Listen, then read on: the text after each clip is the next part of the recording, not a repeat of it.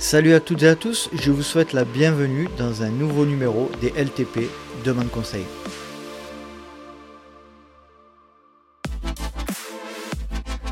Et oui, je suis très heureux de vous retrouver pour un nouveau numéro du Let's Try Podcast, le podcast 100% consacré à la pratique et à la communauté du trail running.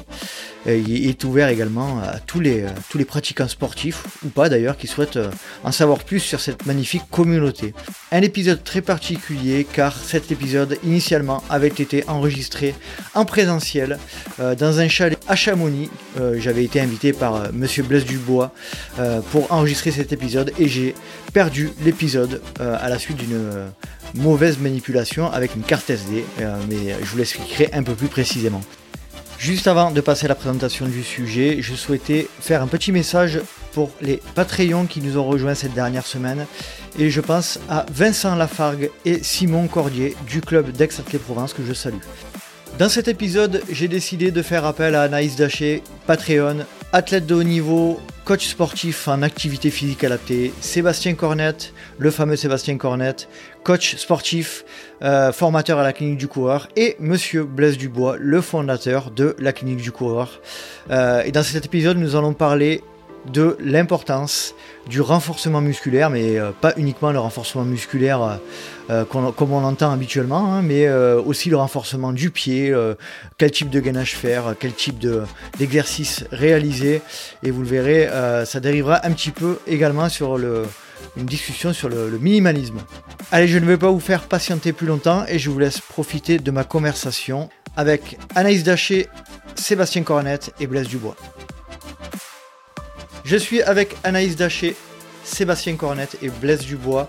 Salut à tous les trois. Alors, euh, je, avant juste euh, que vous nous donniez un petit peu votre, euh, vos, impressions et, comment vous êtes en ce moment, je tenais à vous remercier du fond du cœur pour ce que vous êtes en train de faire parce que oui, c'est arrivé. C'est avec une grande tristesse que, j'ai perdu mon premier épisode en entier suite à, une, un problème de carte SD. Euh, Blaise euh, m'avait gentiment invité euh, ainsi que Seb dans, un, chalet à Chamonix lors de l'UTMB. On avait enregistré un épisode absolument parfait. Et oui, j'ai perdu l'épisode.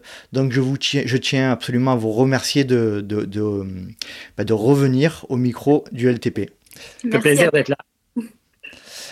Cool. Donc merci beaucoup. Vas-y Seb.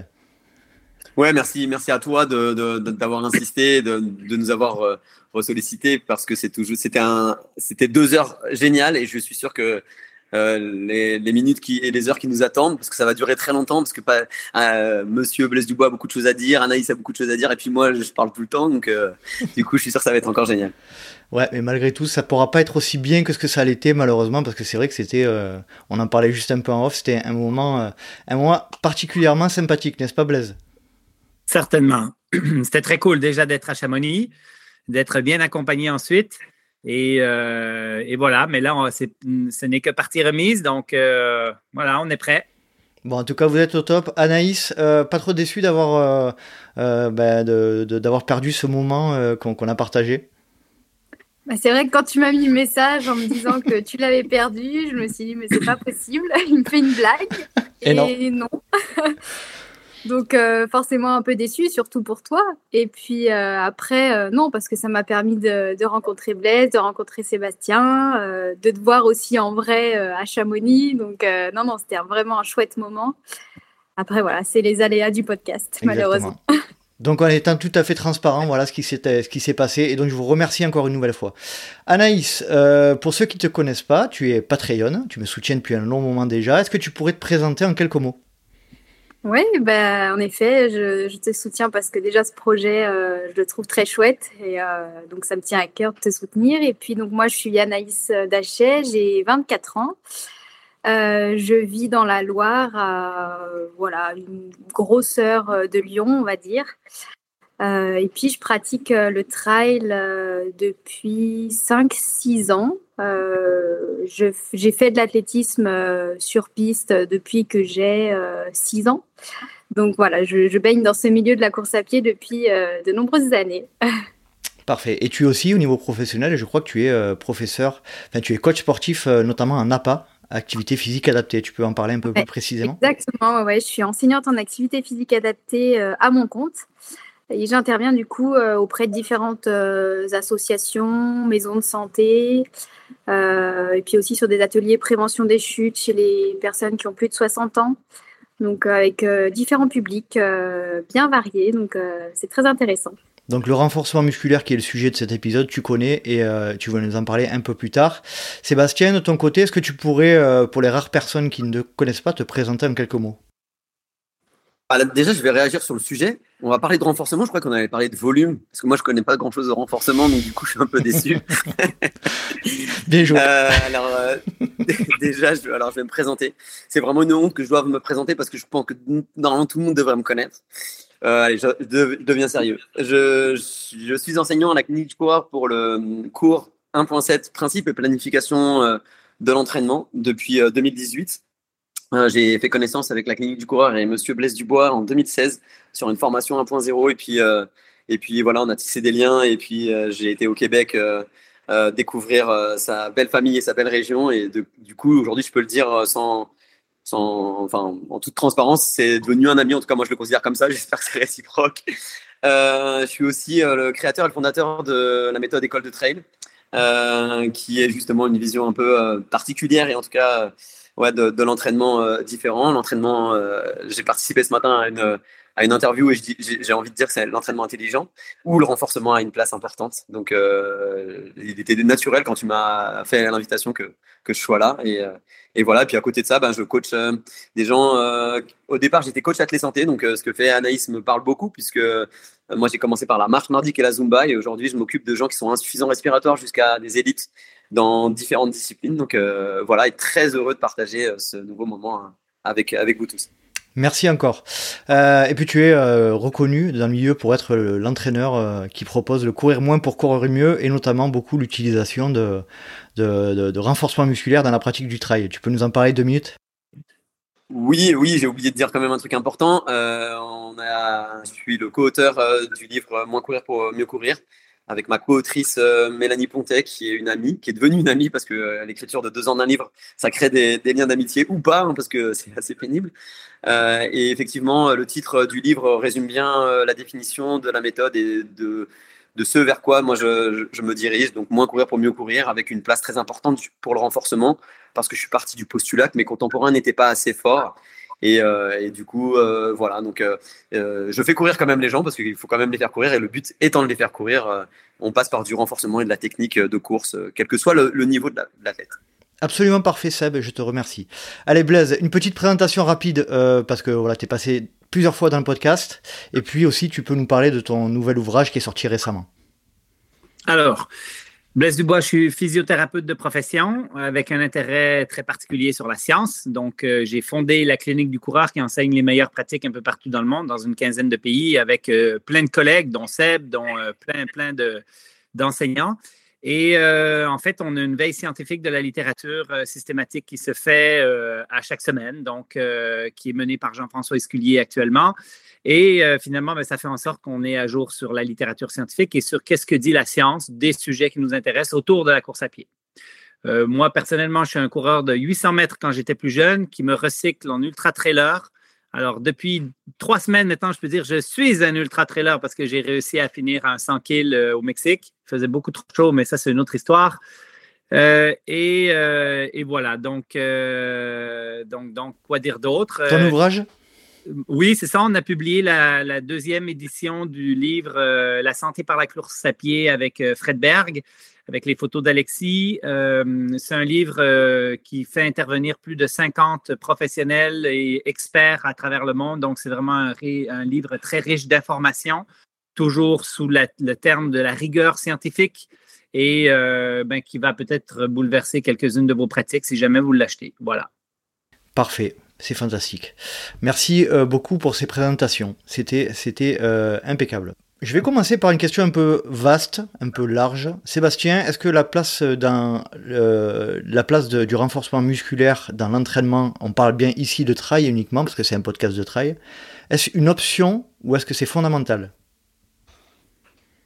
Euh, C'est fondamental. C'est fondamental parce que parce qu'aujourd'hui on peut facilement démontrer et, on, et, Blaise parlait de la science et de l'importance de la science dans la pratique et, auprès de la clinique du coureur. Aujourd'hui, les études mettant en avant le renforcement dans la course à pied en règle générale, tu disais que on parle que de trail et pas de course à pied. Je rappelle à nos auditeurs que le trail, c'est de la course à pied. Et je, dis ça exprès parce que trop souvent, on croit que c'est juste aller se balader euh, et faire de la rando euh, en, montagne. Non, non, c'est d'abord de la course. Et donc, du coup, euh, j'aime bien ne pas opposer les courses à pied. Mais je reviens sur ta question. Oui, pour moi, c'est fondamental. Et, et, justement, pour trop de monde, c'est une option. Anaïs, de ton côté, est-ce que toi, dans ta pratique sportive, tu utilises le renforcement musculaire ou pas? Oui, et puis je l'utilise de plus en plus. Euh, c'est vrai qu'avant, j'avais tendance à faire, euh, oui, un peu de gainage, euh, voilà, classique. Et de plus en plus, j'intègre des charges, alors des petites charges, mais j'intègre des charges sur des exercices un peu plus spécifiques au trail. J'ai la chance d'avoir un copain kiné, donc qui a aussi beaucoup de, notions dans ce domaine. Donc c'est vrai que ouais, je, pratique un petit peu de, de renfort. Blaise, de ton côté, dans l'ouvrage que j'ai lu, euh, on, parle, on parle de cet aspect euh, renforcement musculaire, mais on, parle d'un point de vue plutôt euh, axé sur notamment la, proprioception, notamment le gainage.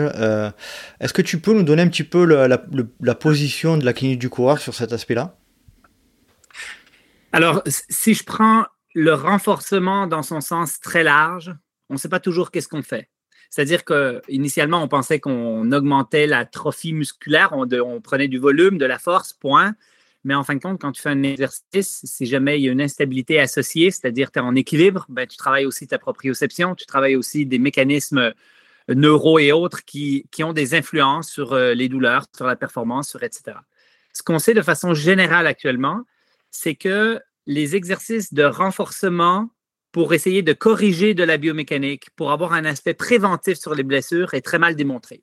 Donc actuellement, euh, la prévention des blessures, c'est pas parce qu'on aligne le genou, c'est pas parce qu'on fait du contrôle moteur, c'est pas parce que euh, on, fait quelque chose de particulier comme on aime beaucoup faire en physio euh, partout dans le monde, hein, donner des exercices de renforcement des fesses pour aligner le genou avec le deuxième orteil, ça ne marche pas non seulement ça ne marche pas, mais ça ne prévient pas les blessures non plus. Donc, on a beaucoup dérapé sur le renforcement et sur l'effet du renforcement.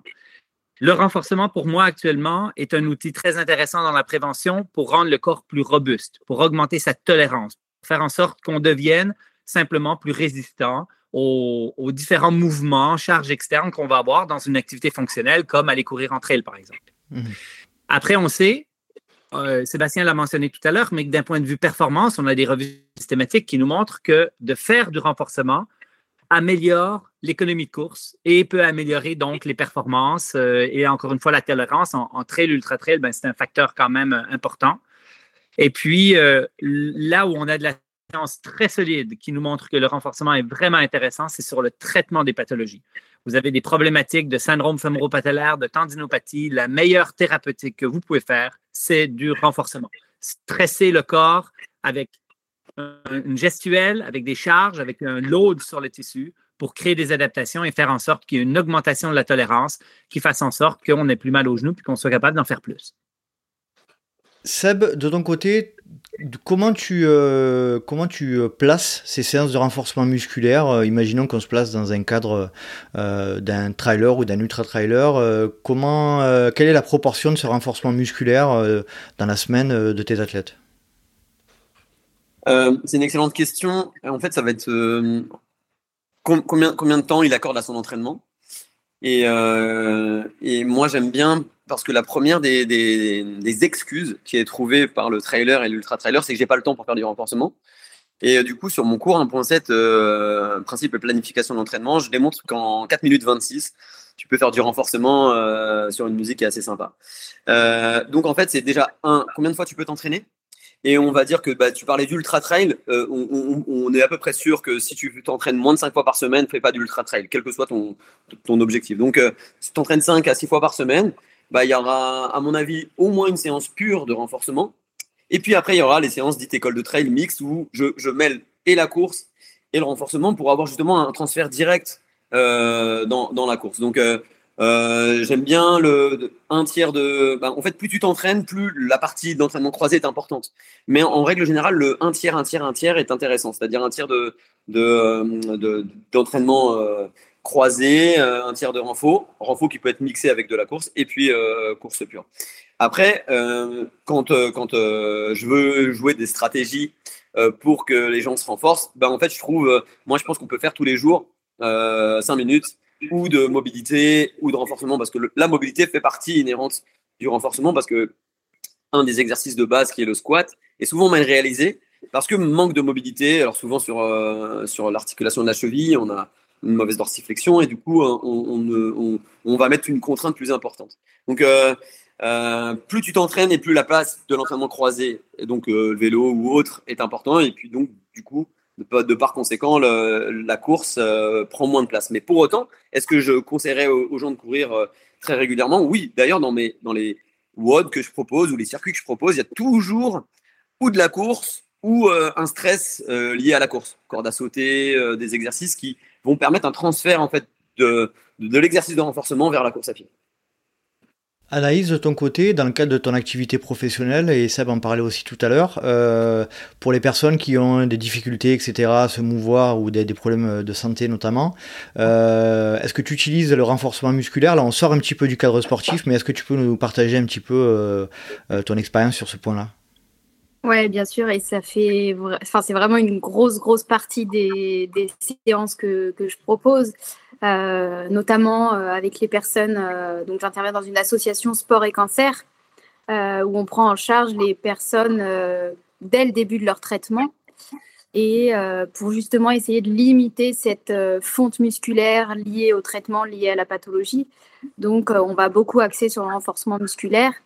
Et puis après, voilà, toutes, toutes les personnes que je prends en charge, on travaille sur le renforcement, le travail des muscles profonds aussi.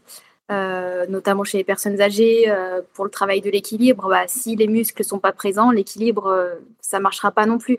Donc en fait, c'est tout un travail voilà, en amont qu'il faut, qu'il faut faire au niveau musculaire et qui est, qui est vraiment primordial. Ouais.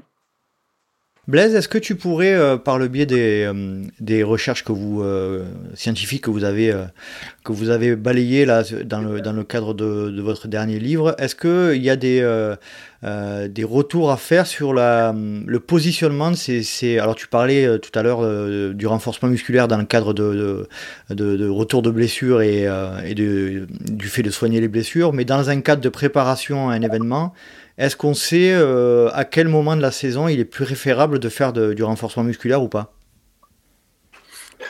Alors, on sort un petit peu de mon expertise. Euh, en fait, euh, quand on parle de, faire du renforcement pour augmenter la tolérance, pour améliorer les performances, pour améliorer les performances, il y a, des, de la science qui nous montre qu'on a un effet.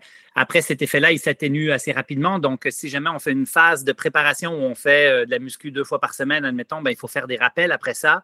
Et les rappels, s'ils ne sont pas faits minimalement en deux semaines, il va vraiment avoir une perte des acquis. Donc, euh, euh, même si tu fais une phase prépa muscu, puis Sébastien pourrait certainement mieux répondre que moi là-dessus, mais si tu fais une phase prépa muscu, après ça, il faut faire des rappels pour arriver en in-season quand tu es dans ta compétition, en fin de compte, avec encore les acquis que tu as travaillé il y a quelques semaines, quelques mois. Euh, vas-y.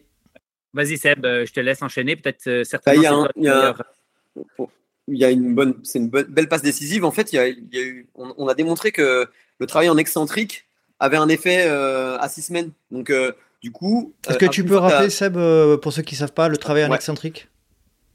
C'est la phase de freinage musculaire. Mhm. par exemple, sur un squat, c'est c'est la partie où vous descendez les fesses euh, en dessous des genoux, évidemment, euh, quand c'est un squat profond. Ok, c'est cette phase-là qui va développer un le plus de force et qui, alors, mérite d'être travaillé. C'est ce qui va nous permettre de développer la force avec des charges un peu moindres. Euh, donc, du coup, sécuriser les gens aussi parce que oui, il y a une notion qu'on doit. Je me fais je m'éparpille un peu, mais s'il y a une notion qu'on doit retenir aussi, c'est que développer la force est plus intéressant que de développer uniquement l'endurance de force. Donc, euh, très peu de répétitions avec une haute charge plutôt que de répéter euh, beaucoup de répétitions à, faible charge, voire à poids de corps. Donc, du coup, la phase excentrique est une phase qui développe 120% du 1RM, donc de votre charge la plus lourde que vous pouvez soulever. Et du coup, ben, si vous faites un cycle de 6 semaines de développement de la force en passant par du travail excentrique, eh ben, on sait que pendant 6 semaines, vous gardez les gains euh, de, du développement. Euh, donc, du coup, l'idée, c'est de faire des rappels parce que j'aime bien rappeler que c'est difficile de développer, mais c'est facile de maintenir. Mhm. du coup, une fois que vous avez développé, l'idée, c'est de faire des petits rappels assez réguliers pour qu'on ait, euh, qu'on ait, qu'on ait justement, qu'on soit encore dans le bénéfice de, du travail effectué sur le, le travail de force. Sébastien, juste pour préciser deux choses on, parle de, conserver un gain en force qui, nécessite des rappels plus fréquents. Je parlais du deux semaines. Même deux semaines, on est, on est là, on est un peu à l'extrême. Après, sur les adaptations tissulaires de la courbature, c'est-à-dire de la lésion musculaire par le travail excentrique, là, on peut faire des rappels qui sont peut-être un petit peu moins fréquents. Euh, mm. Après, ces, ces adaptations-là sont ultra spécifiques. Alors, je vous donne un exemple. Euh, on se prépare pour un 100 km avec mon collègue Yves. Donc, on fait euh, beaucoup de dénivelés négatifs hein, qu'on cumule à haute vitesse pour aller casser du quad et euh, pour être prêt à, enchaîner notre course. finalement, notre course va relativement bien à ce niveau-là. Ça va très mal sur beaucoup d'autres facteurs, mais sur ce facteur-là, ça va bien. C'est-à-dire que nos quads tiennent la route. À la fin, il y avait une belle descente de quelques centaines de mètres de dénivelé où euh, je me laissais aller à 4 minutes le kilo. C'était assez roulant et euh, les quads tenaient très bien. J'ai été courbaturé après un peu, bien évidemment, parce que c'était un 100 kg. Euh, là, on est trois semaines après. On se fait une petite muscu, on fait du squat profond et des trucs que je n'ai pas l'habitude de faire et qui n'est pas spécifique à ma charge de trail. Et là, ça fait 3-4 jours, je suis courbaturé à marcher comme un canard. donc, il y a vraiment une spécificité des gestuels demandés qui est essentielle. Et c'est pour ça aussi que je me questionne toujours dans quelle mesure la muscu qu'on fait ne doit pas ressembler à ce qu'on a comme exigence fonctionnelle dans notre activité. Parce que euh, finalement, je me dis, ben, si tu es courbaturé comme ça, après avoir fait un 100 kg, une super bonne prépa pour, euh, pour ton truc, ben, peut-être que c'est parce que ces muscles-là, ne, tu les utilises pas en courant, sinon tu ne serais pas courbaturé de la sorte. Donc, est-ce que euh, je, je, je, fous le bordel dans notre conversation et je, je lance une flèche à Sébastien? Est-ce que faire du squat profond, c'est super fonctionnel? Est-ce que ça dépend du type de trail qu'on va avoir? Est-ce que, bon, etc. Euh, du coup, j'adore parce que en fait, euh, vous, avez, vous hein, ceux qui n'ont pas assisté, enfin, on a avec avec Blaise, euh, on, est amis, on, aime se, challenger et j'adore cette, cette, cette, flèche parce que en fait, je conseille à tout le monde de faire du squat profond, mais ça c'est du non fonctionnel. Puis après, j'emmène mes athlètes vers le fonctionnel. Et là où je rejoins totalement euh, Blaise sur son, sur son, euh, sur son analyse, c'est que effectivement, il s'est désadapté au squat profond puisqu'il en fait et là, d'un seul coup, il se courbature. Mais en fait, ce qui est intéressant justement, c'est de faire du squat profond en préparation physique générale, hein, au début de ta préparation, quand tu vas préparer justement bah, ton, ton 100K comme ils l'ont ils l'ont fait. Et puis, plus tu te rapproches justement de, de, de, de, ton, euh, de ton objectif, plus il faut que les exercices même de renforcement soient les plus spécifiques possibles. Donc, euh, squat unipodal, bulgare, euh, squat bulgare, toutes ces choses qui sont euh, fonctionnelles. Puis après, du squat jump. Et d'ailleurs, en formation école de trail, ce que j'aime à rappeler, c'est quel est l'exercice le, moins fonctionnel pour la course à pied pour les membres inférieurs? La réponse, la chaise, parce que tu n'as pas de mouvement, tu as un angle que, tu n'utilises pas. Et puis, quel est le mouvement le plus fonctionnel? Bah, Le squat jump unipodal, parce que là, du coup, on est sur un exercice complètement euh, euh, spécifique. Et là où, du coup, euh, je, je, reprends la flèche et je la relance à, à Blaise avec toute mon, ma bienveillance, c'est de dire, ben, oui, fais du squat profond euh, pour justement adapter un petit peu tout ton corps et puis après va vers le, plus spécifique. Mais effectivement, euh, vu que ça fait longtemps qu'il n'en a pas fait, et d'ailleurs, franchement, c'est le plus beau jour de ma vie. J'entends Blaise Dubois avoir fait des squats profonds. Euh, les gens là, pour moi, c'est la plus belle phrase qui puisse m'être donnée aujourd'hui d'entendre Blaise Dubois faire des squats profonds. Blaise, réaction? Ah ben c'est la dernière fois, j'en ferai plus. Hein. je suis courbaturé en plus, j'ai mal partout. non, non, c'est fini. Non, en, fait, oui, ça, peut faire plus de sens. encore une fois, on, se relance, mais je me, je me, prépare pour un 100 kills. Ma vie est très chargée. Hein, donc, euh, c'est quand même compliqué de rentrer euh, ces carrés dans des trous de mon temps. Euh, c'est quand même. donc, effectivement, j'ai fait très peu de muscu pour ma préparation. On a fait des trucs très spécifiques. On a maximisé les choses essentielles qu'il fallait qu'on fasse. Et, et, comme on connaît aussi ces facteurs limitants, moi, je suis, un gars qui vient du, du, foot, du soccer, avec coureur de 800 mètres. J'ai des qualités qui sont beaucoup plus sur le court, que sur le long, et je suis ultra mauvais sur le long. Euh, quand je dis ultra mauvais, c'est que mon apprentissage, il est surtout à la tolérance à la douleur, à tenir le coup, à continuer de courir pendant plusieurs heures, ce qui est vraiment pas facile. Et donc, euh, la préparation était beaucoup sur cet élément-là, qui est mon facteur limitant, je pense, pour euh, faire un ultra. donc, ça veut dire faire du volume que Sébastien nous dirait, ben, vous avez fait beaucoup trop de volume. Mais moi, je pense que pour moi, c'est un essentiel parce que c'est ça qui va me traîner davantage sur mon truc. Et je parle d'entraîner la tête autant que le corps. Très bien. Bon, magnifique joute verbale entre vous deux, c'était parfait. Euh, Anaïs, de ton côté, euh, quand tu travailles euh, le renforcement musculaire, est-ce que tu travailles, alors tu te concentres plus sur du travail excentrique, qui est plus utile en descente, ou du travail concentrique? Les deux. Les deux, ouais, ouais. comme je te disais, c'est surtout Nico, mon copain, qui me propose différents exercices. Euh, donc, euh, on va travailler euh, les deux. Et puis sans oublier aussi le haut du corps, quelque chose que j'avais pas l'habitude de faire jusqu'à il n'y a pas très longtemps. et c'est vrai que bah, j'ai très rapidement des bonnes courbatures au niveau des bras et du haut du corps parce que j'ai pas du tout l'habitude, mais mine de rien, ouais, c'est important aussi parce que bah, je, m'oriente vers des trails un petit peu plus longs où parfois il faut aussi utiliser les bâtons. Et bah, le haut du corps, on s'en sert, donc euh, ouais, c'est important aussi. Seb, je te renvoie la balle du coup. Euh, renforcement musculaire du haut du corps, utile, pas utile pour le trail?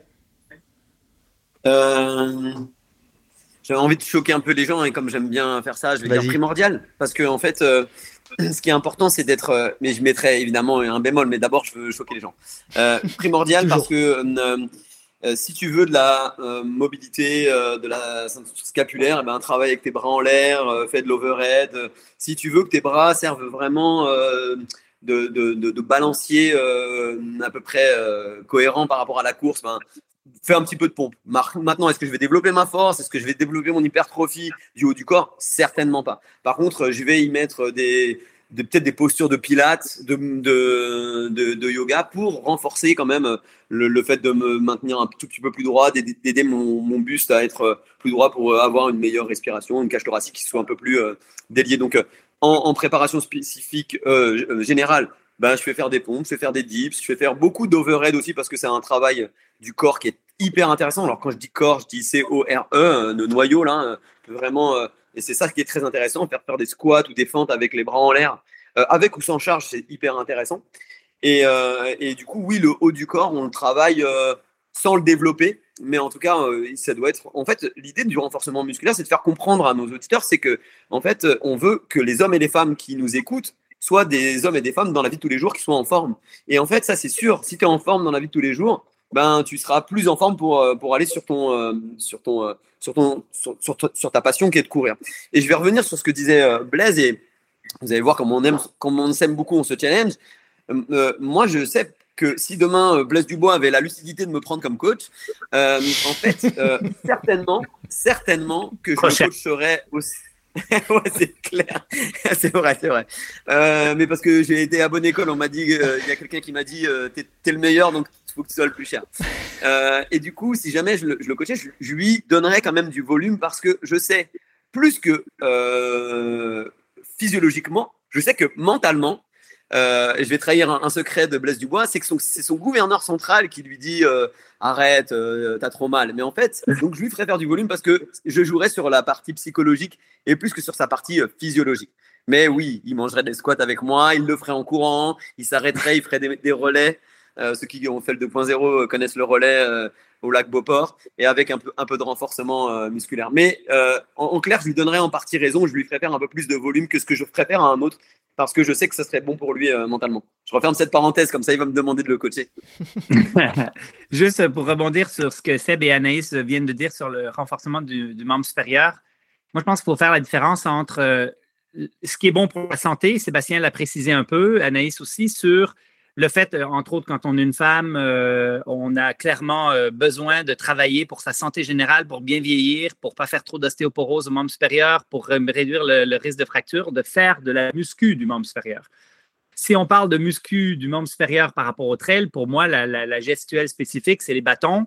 Alors, on pourrait faire de la muscu avec des bâtons. Il y a des ultra-trailers qui s'entraînent avec des, des vestes lestées à travailler avec les bras, mais on reste dans une gestuelle, encore une fois, super spécifique. Donc, je veux faire la différence entre c'est quoi qui est bon pour la santé, c'est quoi qui est bon pour l'individu de façon générale, versus ce qui est bon pour performer entre elles, où là, on est dans un autre monde. Donc, encore une fois, on peut faire quelque chose de très général pour aller vers du spécifique, mais, euh, mais pour moi, faire du, renforcement du membre supérieur, c'est une bonne chose pour la santé. Est-ce que ça aide beaucoup euh, sur la performance euh, en course à pied? Ben, probablement très peu sur des courtes distances et peut-être un peu plus si on a des bâtons, mais ça reste un peu plus mitigé que la partie santé générale. Très bien. Seb, est-ce que tu pourrais euh, nous dire s'il il est préférable, euh, dans le cadre de renforcement musculaire, de manière générale, de travailler sur des euh, mouvements monoarticulaires ou polyarticulaires? Et est-ce que tu peux rappeler la différence entre les deux? Monoarticulaire, on ne va cibler qu'un muscle, un groupe musculaire en particulier. Polyarticulaire, eh ben, comme son nom l'indique, on va euh, à, engager euh, toute une, chaîne musculaire qui sera euh, beaucoup plus importante. Alors, ben, moi, je suis clairement quelqu'un qui est dans le fonctionnel et j'ai commencé à coacher en, fuyant les machines monoarticulaires. Le mono, c'est très très bien pour post-blessure. Blaise a, très bien souligné l'importance du renforcement justement pour après une pathologie. Là, ok, mais sinon polyarticulaire, les machines ou sans machines, à poids de corps, mais c'est polyarticulaire. Ouais. j'ai entendu un, épisode euh, récemment, je crois que c'est Jason Coop qui avait, euh, qui avait fait venir une préparatrice physique et qui disait qu'effectivement les mouvements euh, polyarticulaires, voire, voire enfin, les, mouvements très complets de type qu'on retrouve sur les burpees, etc., c'était c'est quelque chose qui était, qui était hyper adapté à notre pratique. Tu confirmes? Je confirme, j'invite les gens à aller sur mon, euh, sur mon Instagram et je partage énormément de WOD et euh, énormément de WOD avec euh, des burpees. D'ailleurs, le premier WOD que j'ai fait faire à Monsieur Blaise Dubois, il n'arrêtait pas de tricher sur les burpees. C'était à Grenoble pour la présentation du 1.2. Voilà, je, je, je, je, donne un petit peu, je, délie, je, de la délation. Mais ouais, ouais, le, le burpees, plus sérieusement, c'est un, un, un exercice qui est génial. Tu travailles au niveau cardiovasculaire, tu travailles tout le corps. Euh, et euh, alors effectivement, quand tu, souvent on est, euh, on est limité au niveau du haut du corps, mais moi je fais faire des, des baby burpees. D'ailleurs sur le sur le 1.7, je fais faire des burpees aux gens et ils font des baby burpees quoi. Ils, ils font pas le push-up parce que là pour le coup, je, là je rejoins. Effectivement, je, choquais exprès sur le haut du corps, mais je rejoins Blaise sur la sur la notion de performance. le haut du corps va, va être limité, mais du coup ouais, le burpees c'est un super exercice, c'est polyarticulaire et en plus c'est cardiovasculaire. Blaise, est-ce que tu pourrais nous dire, alors je sais pas si ça sort encore un peu ton champ de, compétences là aussi, mais comment quantifier, le nombre de séries? Euh, Est-ce que nous, on est plutôt, euh, on aurait plutôt tendance à être sur du travail de résistance musculaire, donc Seb le disait tout à l'heure, euh, des répétitions avec des poids plus légers et, et, des répétitions plus importantes, en nombre plus important, ou sur de la force avec un poids plus lourd et des répétitions moins importantes? On aurait intérêt à se, focaliser sur quel type d'effort Alors, pour, les, pour le traitement de différentes pathologies de type tendinopathie, périostite, fasciite plantaire, les aponevrosites et compagnie, euh, plus de répétitions avec moins de charge semble être préférable, d'avoir un stimuli récurrent. On va d'ailleurs recommander pour la prévention des blessures de courir tous les jours d'avoir un stimuli qui est vraiment très fréquent. Et euh, quand on a des tendinopathies, on va même faire deux ou trois sessions par jour de stimuli avec des charges un peu plus faibles, mais plus de répétitions. Quand on parle de performance, même dans la performance d'endurance, il semble que de travailler tes fibres euh, de force, euh, type 2A, semble préférable. Donc, il y a même des, Il semble que de travailler en force pure, avec des charges très importantes, semble être préférable sur la performance. D'accord. En endurance et non pas juste en vitesse ou en force. Très bien. Anaïs, est-ce que tu veux réagir sur le, sur le sujet? Non, ouais, c'est vraiment intéressant et c'est quelque chose que je faisais pas avant d'ajouter euh, vraiment de la charge, où j'étais plutôt voilà, au poids de corps. Euh, Et puis c'est vrai que voilà, vu mon petit gabarit, déjà j'avais du mal à soulever des grosses charges. Et de plus en plus, bah ouais, j'intègre un peu plus de charges en lien aussi avec une discussion que j'ai pu avoir avec Sébastien Diffenbronn, voilà, sur, sur un autre sujet, mais mais qui m'a aussi conseillé d'intégrer des charges euh, que ça pouvait aussi me, faire évoluer au niveau musculaire. Et tu as senti une amélioration du coup?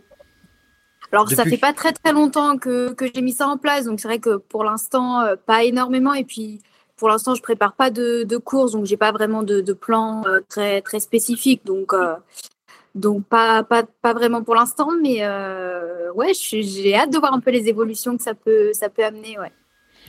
Parfait, merci Anaïs. Euh, Blaise, je reviens vers toi. Euh, dans, votre ouvrage, vous parlez euh, des exercices de renforcement gainage du tronc, qu'on appelle plus communément le gainage, hein, on va dire. Mais est-ce que tu peux nous donner tes conseils et vos conseils à la clinique du coureur Je crois que vous êtes basé sur les études de, monsieur, de Stuart McGill notamment, en ce qui concerne ce fameux gainage. Alors, moi, je viens de l'école australienne où on a, euh, comme physiothérapeute, on passait beaucoup de temps à travailler les petits muscles profonds, le transverse de l'abdomen, les multifidus, euh, euh, des muscles, en fin de compte, qui semblent avoir une importance certaine hein, sur la stabilisation et la capacité de gérer le mouvement au niveau lombaire. par contre, Seward McGill a un peu bouleversé ces pratiques-là en disant, mais ne restons pas trop longtemps sur ces petites choses et allons rapidement vers des choses plus exigeantes et aussi plus fonctionnel, une capacité à, à gainer quand on soulève une charge ou etc. Et euh, donc, euh, ma pratique a évolué vers euh, des protocoles très rigides, très établis, à parler de ce qu'on appelle l'unité interne vers l'unité externe, vers le fonctionnel, à passer beaucoup de temps avec mes patients à les faire cheminer dans ce processus-là, versus euh, qu'est-ce que tu arrives à faire? Et au moment où tu arrives à le faire, allez, on y va et on augmente de façon beaucoup plus rapide et on, accélère les processus d'évolution de nos exercices.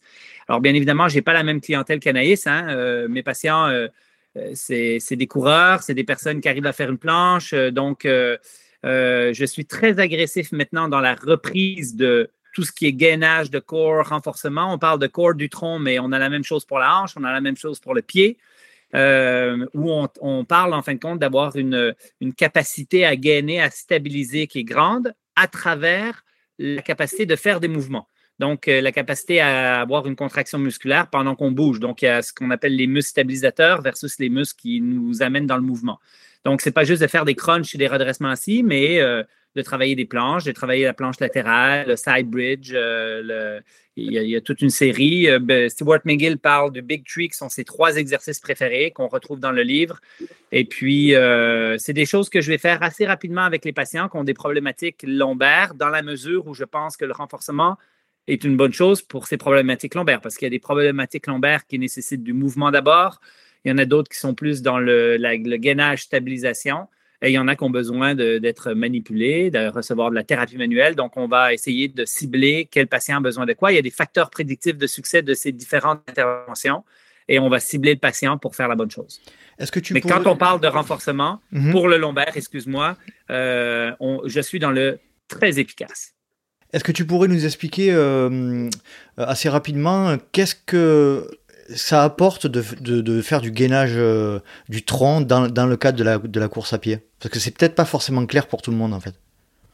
Ben, tu sais, si, je suis sincère, c'est pas clair pour les scientifiques non plus, et et mhm. c'est pas si clair pour moi non plus. Donc, euh, je vais répondre à ta question avec, euh, avec nos croyances, mais le niveau de connaissance là-dessus n'est pas extraordinaire, on peut se le dire.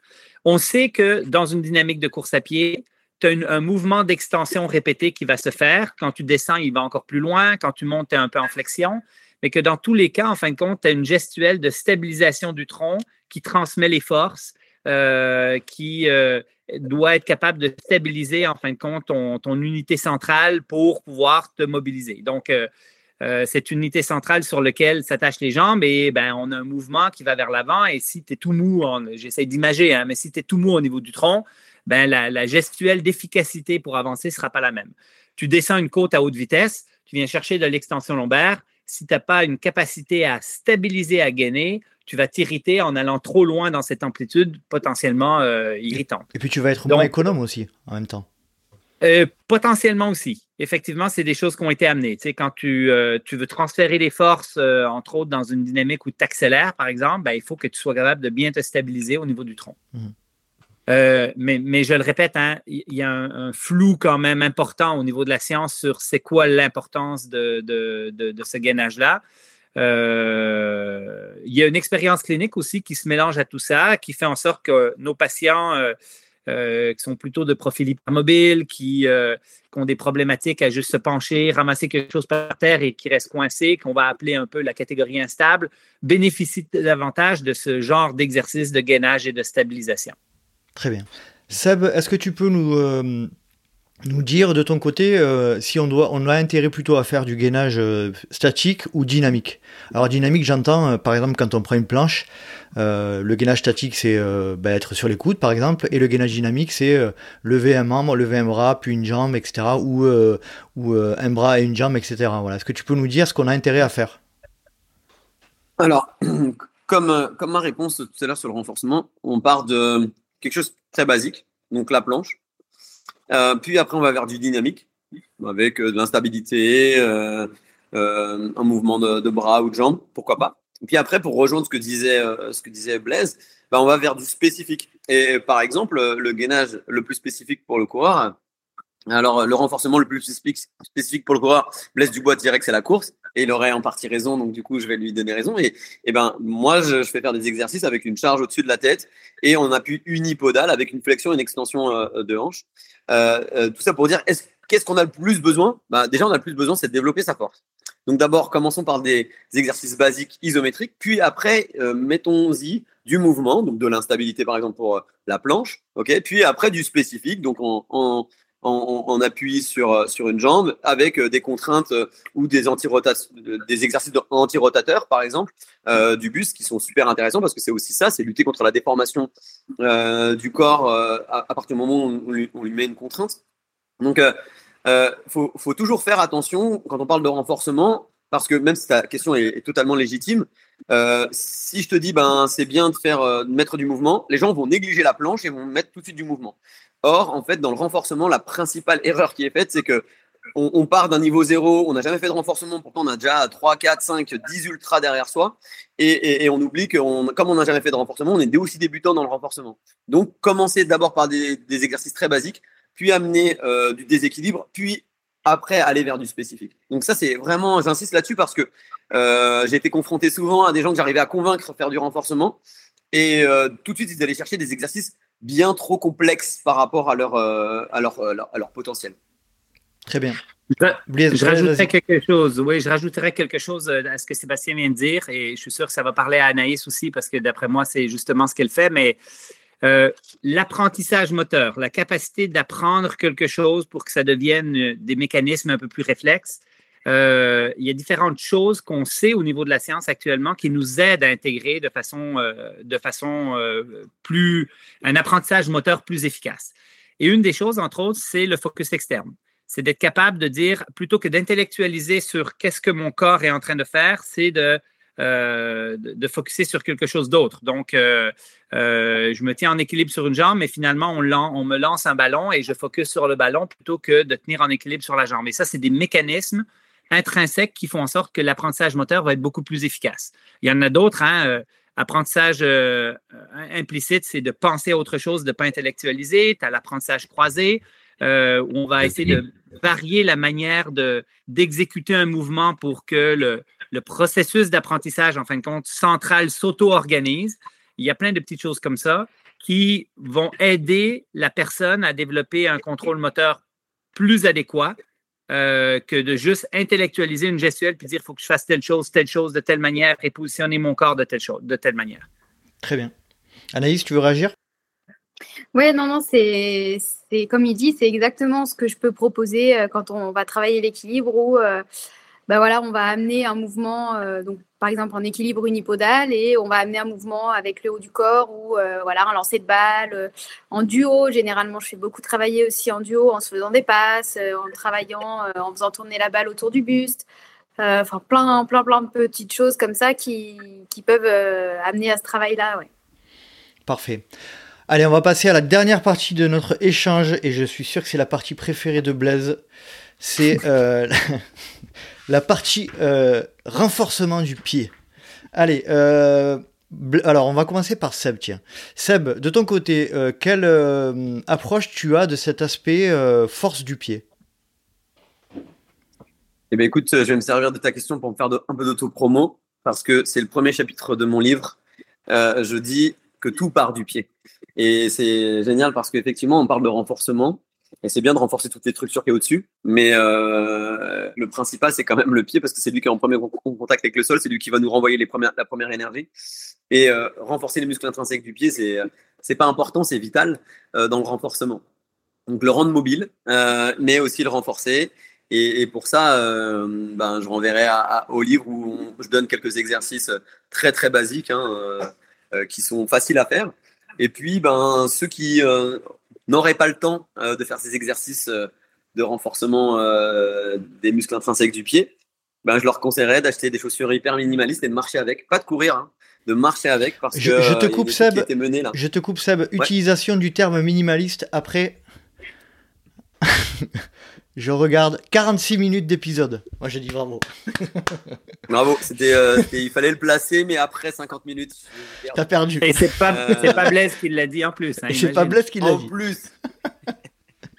je t'ai coupé, euh, désolé.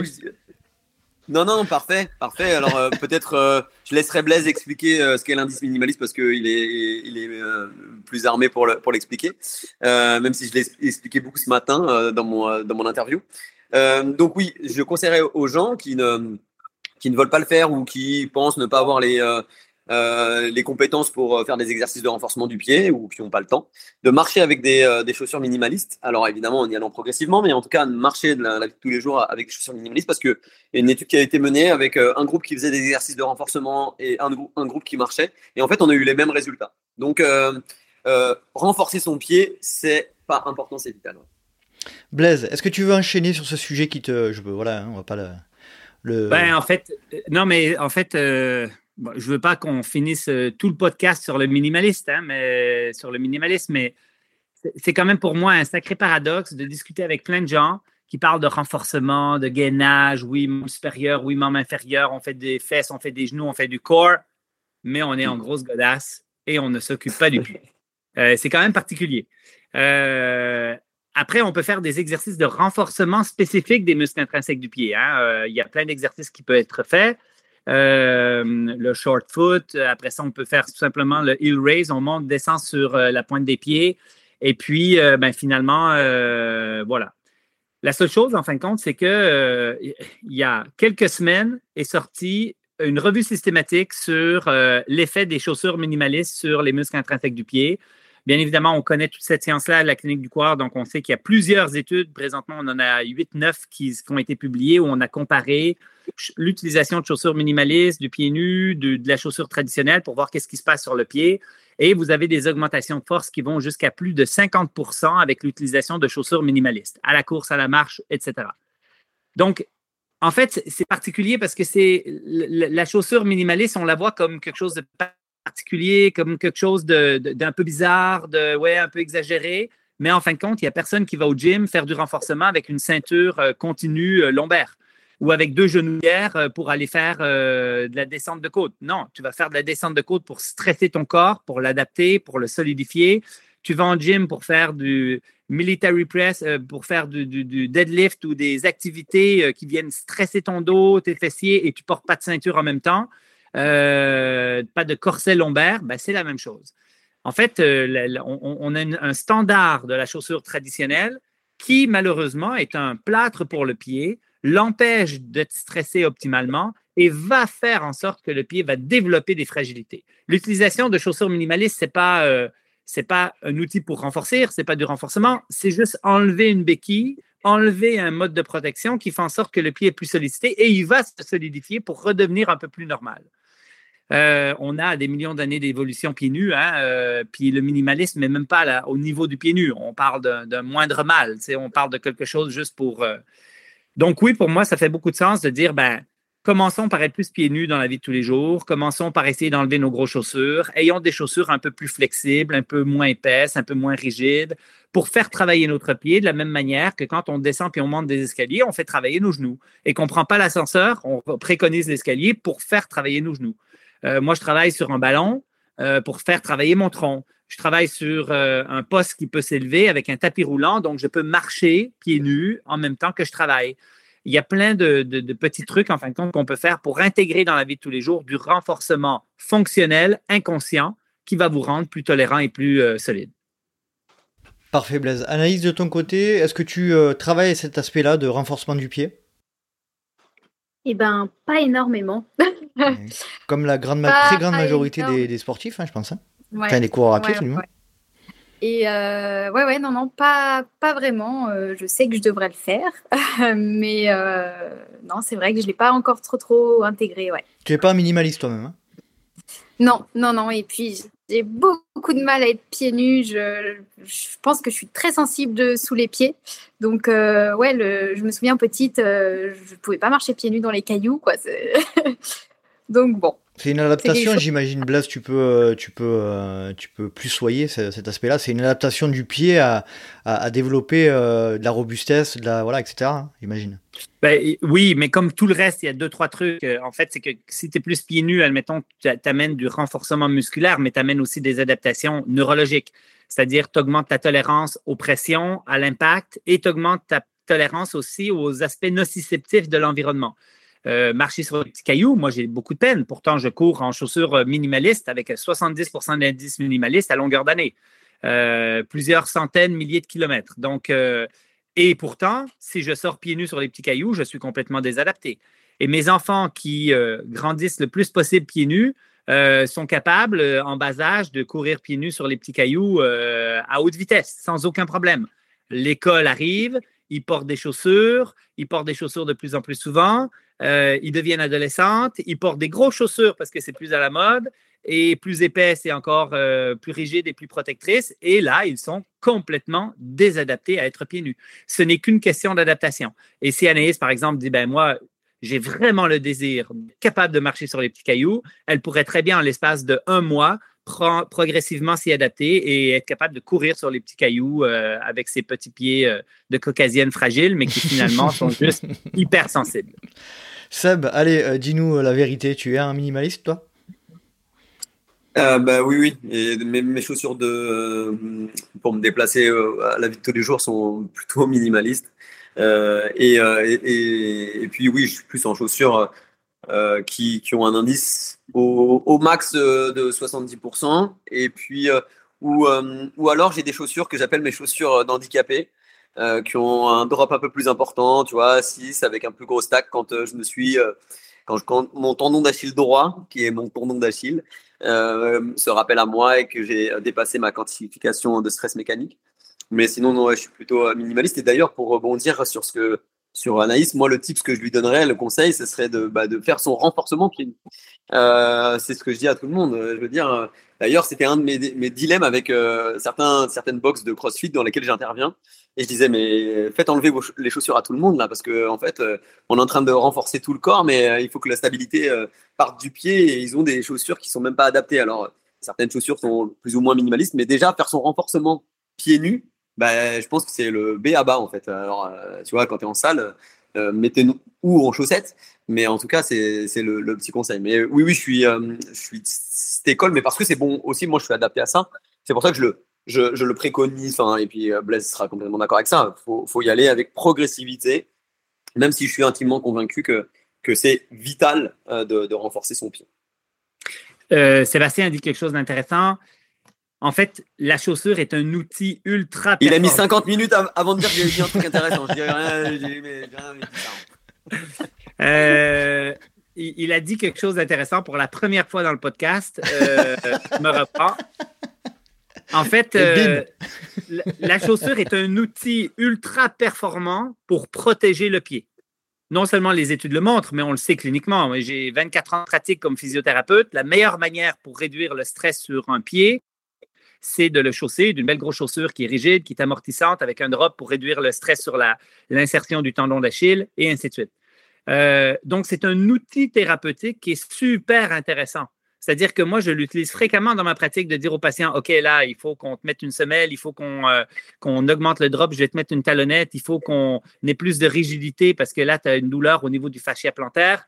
Euh, c'est un outil thérapeutique. La problématique, c'est que cet outil thérapeutique-là, qui protège le tissu pour lui enlever de la douleur, de l'inflammation, de la souffrance, ben, fait en sorte aussi que porter de façon chronique va fragiliser le pied. Et c'est, je trouve ça toujours très bizarre de faire des débats sur le minimalisme et le maximalisme parce que, parce que d'un point de vue, d'une part scientifique et d'une part de cohérence théorique et de logique clinique, il n'y a pas vraiment de débat. C'est un outil de protection qui est super intéressant. En fait, l'homme moderne actuellement, il a un problème. Il est tellement devenu dépendant de ce mécanisme de protection, c'est qu'il n'arrive plus à l'enlever. Il a tellement porté longtemps sa ceinture lombaire et son corset que maintenant, il ne l'enlève plus. Il garde tout le temps. Et ça fait en sorte que ces personnes-là, ben, à un moment donné, ils n'arrivent plus à être pieds nus. Euh, ils sont inconfortables pour à peu près tout. Et moi, j'ai des patients, ils n'arrivent plus à prendre leur douche pieds nus. Donc, ils prennent leur douche en, flip-flop amortissant pour être sûr d'avoir un peu d'amorti en dessous du pied parce qu'ils sont inconfortables. Mais, euh, mais c'est la même chose. Donc, euh, si on, se permet de dire il faut faire du renforcement du membre supérieur pour des trailers, quand ça sert peut-être à pas grand-chose, ben, au moins travaillons leurs pieds. Très bien, très clair. Euh, Anaïs, réaction, tu veux réagir sur cet aspect-là, ce point de vue? Ouais, non, non, c'est vraiment intéressant et euh, je fais mon renfort aux pieds nus. ah, tu vois et c'est drôle parce que bah, ce matin, j'étais avec un groupe et euh, donc on était en salle. À cette période, on est euh, en intérieur. Et il y a des dames qui se sont mises en chaussettes parce que bah, elles préfèrent être euh, pieds nus. donc j'ai pensé au podcast qu'on allait enregistrer cet après-midi en disant bah, c'est vraiment dans, dans, le sujet. Et, et ouais, elle me disait qu'en fait, chez elles, elles étaient toujours pieds nus et que bah, là, pour, pour le travail qu'on allait faire, bah, elles étaient mieux pieds nus. quoi. donc non, c'est vraiment intéressant. Bien dans le thème. Mm. C'est clair. Euh, Blaise, je crois que vous avez sorti un. Euh, vous avez une sortie récemment là pour les pour les enfants, non? Me semble-t-il. Tu peux nous en parler? Ça nous ça m'a fait oui.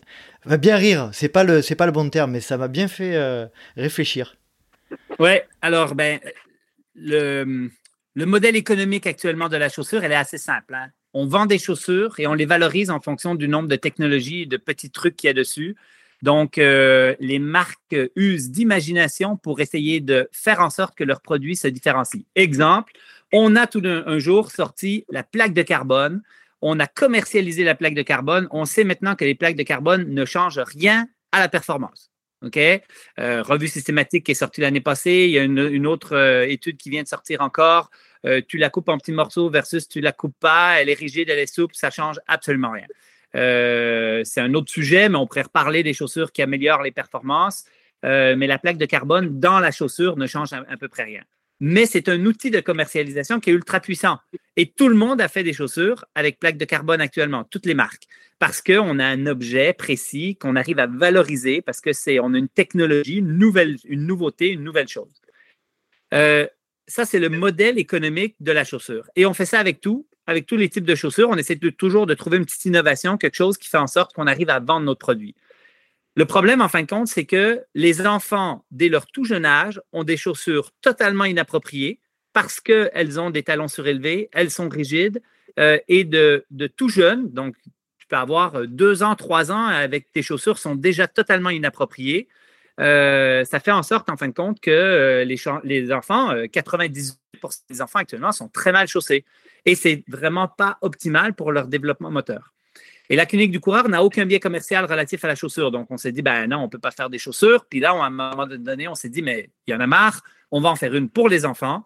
Et cette chaussure-là, en fin de compte, ça sera un projet philanthrope. Donc, on ne touche zéro. On investit des sous pour une chaussure qui va être bon pour le développement des enfants.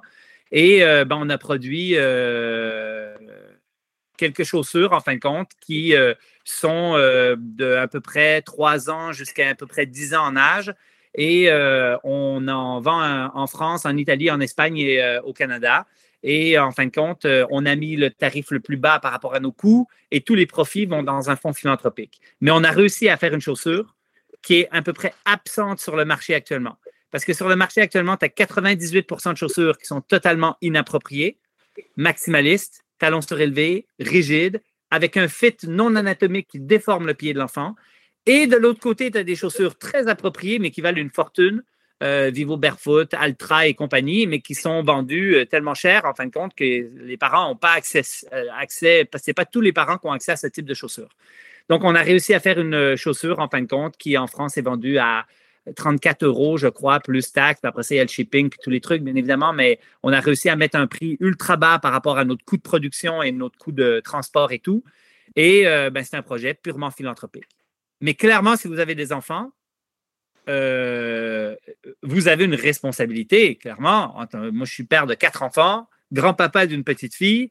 Euh, on a une responsabilité de les chausser adéquatement pour avoir un développement moteur optimal. Et actuellement, on sous-estime l'effet de la chaussure sur ces facteurs-là. Donc, le truc, c'est que les parents, ben, ils sont pas au courant. Les professionnels de la santé sont complètement endormis par rapport à ce qu'on a dit euh, pendant des années où ça prenait des petites bottines, des supports d'arche, des talons surélevés, etc. Euh, mais la science, maintenant, elle est, euh, elle est assez claire sur ce sujet-là. Et j'ai fait des débats partout dans le monde sur les chaussures, sur etc. Il n'y a jamais un débatteur qui veut débattre pour des chaussures maximalistes avec des caractéristiques maximalistes chez les enfants. Ça n'existe pas. Il n'y a aucune raison qu'un enfant ait un talon surélevé ou une rigidité à la flexion qui soit euh, aussi importante que la majorité des chaussures actuelles. Donc, c'est un problème. Pour synthétiser, vos enfants devraient être pieds nus le plus longtemps possible. Et quand ils sont chaussés, ils devraient être chaussés de chaussures le plus minimaliste possible, avec surtout un fit anatomique, c'est-à-dire une forme de l'avant-pied qui respecte la forme du pied de l'enfant. Magnifique, parfait. Je suis, ça, c'est un sujet qui me touche beaucoup, euh, Blaise. Euh, je trouve que c'est, euh, voilà, c'est tout à votre honneur d'avoir lancé ce projet-là, philanthropique, je le rappelle, sans biais commercial. Et je rappelle, il n'y a pas de biais commercial non plus entre le, podcast et ni la clinique du coureur, ni Sébastien Cornette. Donc voilà. Sébastien, est-ce que tu veux réagir sur cet aspect une dernière fois, renforcement musculaire, minimalisme, etc. Euh, juste peut-être sur, sur, euh, sur le sujet de la chaussure, qui, je pense, est euh, une. La clinique du coureur a toujours été novatrice et porteuse de cassage de code et tu vois, et ben ça c'est vraiment pour moi, il y aura, il y aura, ça sera une date très importante pour mmh. moi à la clinique du coureur et ce sera une date très importante aussi dans le mouvement de la chaussure et dans le mouvement de la course à pied. Je suis d'accord. Parce que je disais ce matin, je faisais je faisais une interview, j'ai fait un live Instagram avec quelqu'un qui est très connu sur les réseaux euh, sociaux, qui s'appelle Lucille Woodward, qui est une coach très connue sur la, en, région parisienne, et, enfin dans la, dans la France entière, mais qui est en région parisienne. Et on parlait, on a parlé justement ce matin des chaussures euh, pour enfants, et elle les avait commandées pour, euh, pour sa fille, parce qu'effectivement, c'est très difficile. Et étant papa aussi, effectivement, ben, si tu, ne, si tu veux respecter un minimum le pied. Et là, là où je, suis complètement d'accord avec euh, Blaise, c'est qu'on a une vraie responsabilité. Et euh, moi, je le vois, on, a des cours qui s'appellent Graines de Trailer, où on, apprend, on prend les enfants euh, dès qu'ils ont envie de s'amuser. moi, je disais aux, parents, ben, où vous me trouvez une paire de chaussons. alors, je vais faire un petit peu de promotion, mais c'est j'ai pas de biais commercial avec cette, industrie qui a Decathlon, mais je les ai envoyés vers Decathlon parce que c'était des chaussons qu'on utilise pour aller nager ou en rivière pour se protéger, ou alors ils vont être pieds nus toute l'année. Euh, crois-moi que du coup, les parents se sont vite, euh, ont vite trouvé euh, un moyen d'amener des, chaussons parce qu'effectivement, ça doit passer par là. Et, c'est là où peut-être les éducateurs ont aussi leur part de responsabilité. Donc, du coup, je vais lancer un appel à mes, à mes confrères coachs. si vous encadrez les enfants, ça, doit, ça doit effectivement passer déjà et avant tout par là. Entendu, et je le prends en compte pour moi aussi également. Anaïs, est-ce que tu veux réagir pour terminer? Bah écoute, euh, non, c'est vraiment intéressant de pouvoir euh, échanger sur tous ces, sujets. C'est ouais, super enrichissant. Donc euh, merci et puis bravo à vous pour le lancement de cette, nouvelle chaussure pour les jeunes. Donc, euh, ouais, ouais. Qui, effectivement va, va, être une. Ouais, je pense que ça va être un, un milestone là, euh, assez important. Je pense que tu t'en rends compte, Blaise, que ça a marqué les esprits, là, cette histoire de, de chaussures pour enfants, ou t'es un peu surpris? Euh, surpris, peut-être pas. La, seule chose, c'est que je ne sais pas si ça marque les esprits. Le, tu... En fait, c'est que j'aimerais que ça marque les esprits. J'aimerais vraiment que quand on dit milestone, qu'en fin de compte, on mette quelque chose de très clair de l'avant qui fasse en sorte qu'on change vraiment les pratiques. Parce que la clinique du coureur, c'est ça son objectif. C'est que, autant pour les professionnels de la santé que pour le commun des mortels, les, coureurs et autres, on veut, euh, on veut changer les pratiques pour des pratiques qui sont plus cohérentes, des pratiques qui sont plus scientifiques. Et euh, la seule chose, c'est qu'on on se remet toujours en question. Est-ce qu'on y arrive vraiment? Est-ce que les gens écoutent? Est-ce que les gens vont changer d'habitude? Est-ce que les gens vont se mettre? On voit très bien euh, avec le, minimalisme, hein, euh, le débutant en course à pied devrait commencer avec des chaussures qui sont surtout pas trop technologiques, etc. Mais la solidité du marketing de l'ensemble des grosses marques est tellement puissante que la clinique du coureur a des influences sur la population qui sont minimes.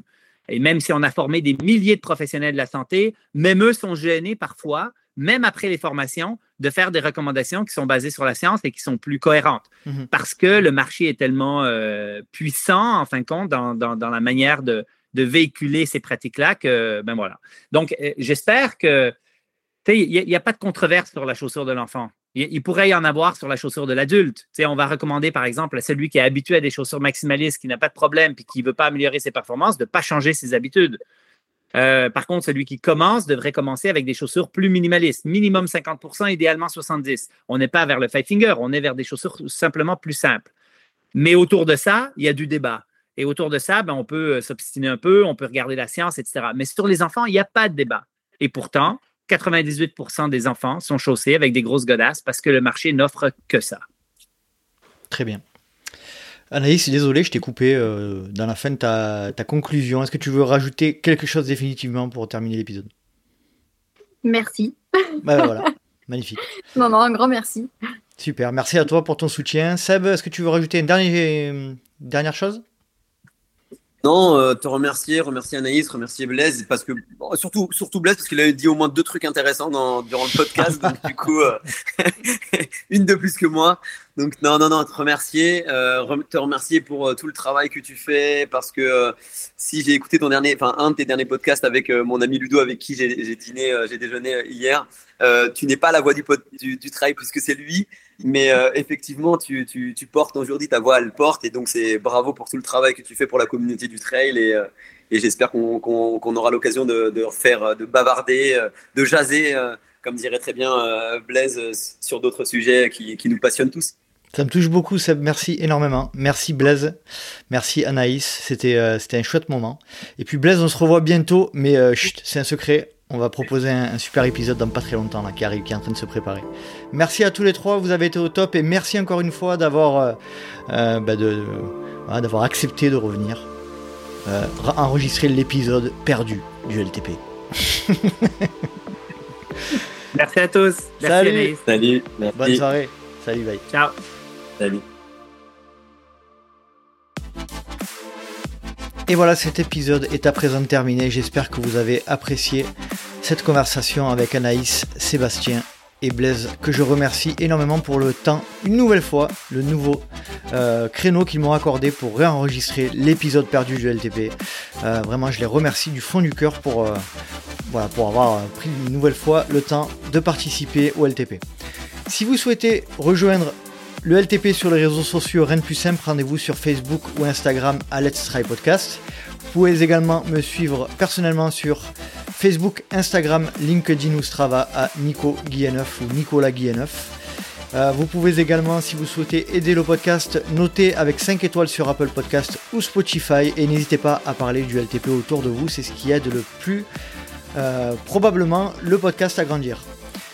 J'espère vous retrouver pour un prochain numéro du Let's Try Podcast. Et d'ici là, n'oubliez pas, si vous pensez que c'est impossible, faites-le pour vous prouver que vous aviez tort. Salut, salut